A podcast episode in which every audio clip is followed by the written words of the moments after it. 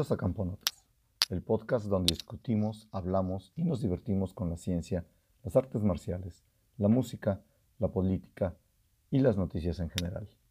Mi nombre es Ernesto Alfaro y el día de hoy haremos un recuento de lo que ha sucedido en la última semana en torno a la situación del coronavirus.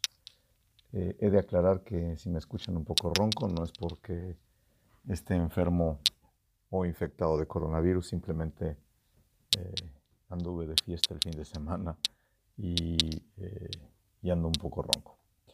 Pero vamos a, platicar un poco de, la situación que está ocurriendo en torno a la epidemia de coronavirus en el mundo, eh, pero particularmente hablemos de lo que está ocurriendo en México, cómo se están eh, enfrentando los problemas y qué es lo que nos espera. Eh, la pandemia sigue su curso en lugares como Italia y España.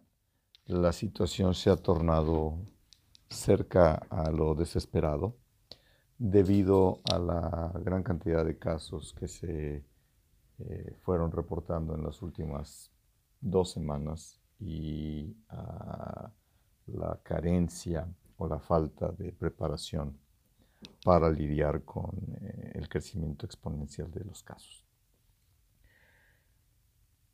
Desafortunadamente el crecimiento de, de, la pandemia no ha sido posible detener. Seguimos creciendo a un ritmo de un 33% diario. Esto quiere decir que cada tres días eh, o cada dos días y medio más o menos se duplica el número de casos, eh, tanto de personas infectadas como de muertes. Afortunadamente, como ya habíamos dicho en, la emisión anterior, eh, la mortandad, a pesar de ser elevada en el, sentido de estar entre un 2 y un 3%, no es una mortandad baja, es una mortandad elevada eh, esta mortandad se relaciona a los casos diagnosticados o confirmados. Hay muchísima gente que, se infecta y pasa con molestias muy menores eh, o con molestias de un nivel tal que ni siquiera llegan a ser necesarios eh, los análisis para confirmar. Entonces, bueno, la situación así, así va transcurriendo en, en Europa, en eh, España y en Italia, que son los países que hasta el momento están sufriendo más fuertemente el embate. En el norte de Europa, en la región de Escandinavia, que es donde yo vivo, eh, la situación eh, va tomando tonalidades de urgencia. me contaba una persona que en Finlandia, a partir de hoy, entra estado de excepción, como si estuvieran en guerra.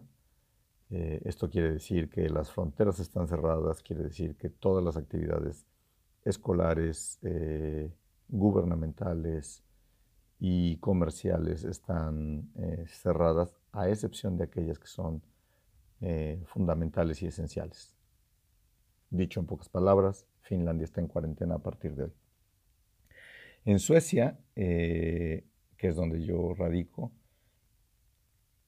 la situación ha sido manejada de una manera un poco más laxa. Al día de hoy, apenas el día de hoy, eh, se invitó a la gente de la universidad en la que trabajo a que eh, se mantenga en casa a menos que tenga que venir a la universidad porque tenga un experimento andando o porque tenga alguna cuestión que sea inevitable dar mantenimiento a algún equipo, eh, alguna cuestión inevitable, eh, esa, gente puede venir a trabajar. Los demás eh, han sido invitados a permanecer en casa, especialmente aquellos que tienen malestares, aunque sean menores. Esa es la situación aquí ahorita. Y yo calculo que en el transcurso de, esta semana se, se, hará obligatorio el cierre de escuelas y el, reducir al mínimo la, actividad eh, laboral y comercial en, Suecia. Ahora, ¿qué está pasando en México? En México eh, estamos hablando de que al día de hoy ya tenemos una cantidad importante de casos en diferentes eh, lugares de, la República Mexicana. Ahorita estoy viendo un mapa que, que se generó en Google, en donde se están reportando en tiempo real, bueno, no en tiempo real, pero día a día, se están reportando los casos confirmados, los casos eh, sospechosos y también se están informando los, los casos de personas que se han recuperado, que fueron diagnosticadas y que se han recuperado. Eh, números gruesos, en la Ciudad de México 21 casos confirmados, Nuevo León 13, Estado de México 9, Puebla 8, Querétaro 7, Yucatán 4, Durango 3, Jalisco 2, Sinaloa 2, Oaxaca 2, San Luis Potosí 2, Guerrero 2, Chiapas 1, Quintana Roo 1, Coahuila 1, Aguascalientes 1. En muchos otros, eh, Baja California, Norte, Sur, Veracruz, Guanajuato, Hidalgo, Zacatecas, Tamaulipas, Colima, Sonora, Chihuahua, Morelos, Tabasco y Campeche, hay eh, sospecha de, una cantidad eh, de casos. Eh, Michoacán, Tlaxcala y Nayarit son los únicos tres estados que al menos hasta la última actualización de este mapa se encontraban libres de coronavirus. Esto va a cambiar en las próximas horas, como lo hemos comentado ya anteriormente. Es imposible detener el, progreso de, la pandemia. Lo que sí es posible es eh, hacerla más lenta. Eh, y para esto las acciones de eh, aislamiento social son, fundamentales. Es, es, una verdadera calamidad lo que, lo que vimos este fin de semana. ver que el Festival Vive Latino congrega a 80 mil personas en un solo lugar. Es, es, algo muy serio no es porque las 80.000 personas se vayan a infectar de coronavirus, no es porque eh, hubiera una gran cantidad de personas infectadas, pero si estamos hablando de que esta, esta pandemia, esta epidemia crece a un 33% diario y en la Ciudad de México eh, tenemos ya una cierta cantidad de datos confirmados, esto quiere decir es gente que ya presenta síntomas claros y serios y se les ha diagnosticado, eh, podemos suponer que hay un mucho mayor número de personas que tienen síntomas leves, eh, que quizá no presentan eh, fiebre, pero que están infectados, y muchos otros que están en el estado, en, el, en la etapa de incubación, en la que ya pueden infectar, ya son capaces de transmitir el virus, pero ni siquiera estas personas tienen eh, síntomas que les hagan sospechar nada. Entonces, congregar gente, mucha gente en un mismo lugar, esa es una de las cosas que debemos evitar y por eso se están tomando las acciones que se están tomando. Eh, es muy importante que tomemos en serio estas, estas acciones, es muy importante que protejamos a nuestra comunidad aislándonos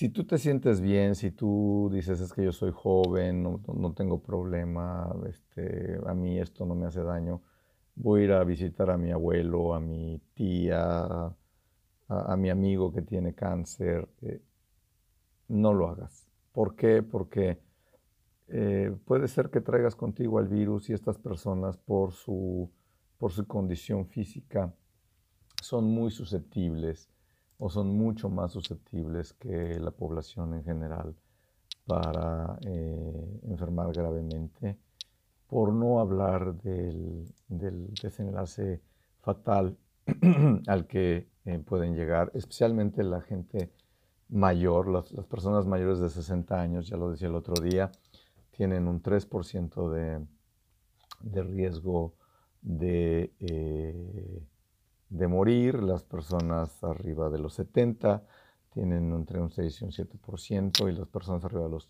80 años un 14%, que es es una tasa muy, muy elevada. Eh, el, día de, el día 11, hace una semana, en The Lancet salió una publicación en la que eh, señalan cuáles son las personas que tienen una mayor susceptibilidad a eh, desarrollar una enfermedad, un caso serio por eh, presencia de coronavirus, lo que se llama comorbilidades. Esto es personas que tienen una cierta enfermedad, una cierta morbilidad a algo, y la presencia de coronavirus los hace mucho más susceptibles a tener un caso grave y un desenlace fatal. dentro de estas personas tenemos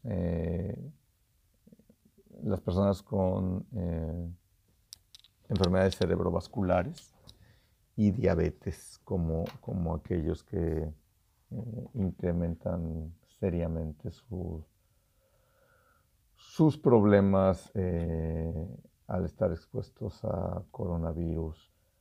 Otras personas con problemas también que tienen que cuidarse son personas que presenten hipertensión, personas con enfermedad cardíaca eh, y personas con, ya, ya, dije con diabetes mellitus, ¿ya? Bueno, esa es, esa es una, una, cuestión. Si ustedes tienen alguna de estas condiciones, la diabetes sabemos que en México es bastante común y la hipertensión es una, una condición también bastante común, extremen sus precauciones. Si tienen familiares o tienen amigos de los que saben que estas condiciones están presentes, tengan mucho cuidado eh, de no acercarse a esa gente, por lo que ya expliqué anteriormente. Por último, eh, quisiera comentar eh, cuál es uno de los efectos benéficos de aislarnos.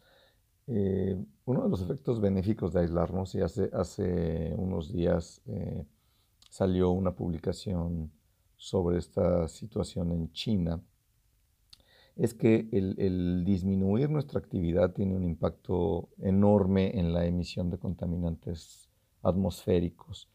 Eh, evidentemente, si la gente no va a trabajar, si la gente está en sus casas, utiliza menos, el transporte público, utiliza menos los automóviles, eh, y por lo tanto hay muchísimo menos emisión de contaminantes a la atmósfera. Y esto tiene un, doble efecto. Por un lado, eh, se sabe que personas con infecciones de tipo viral como el coronavirus, en el momento en el que hay malas condiciones atmosféricas por contaminantes atmosféricos, se duplica la posibilidad de que la gente se muera. Esto es, si ustedes comparan a alguien que vive en la Ciudad de México y está infectado con, eh, este tipo de virus y lo comparan con alguien que vive posiblemente en Amatlán, que está a, unos cuantos kilómetros de la Ciudad de México, eh, pero que su aire es eh, muchísimo, muchísimo más limpio.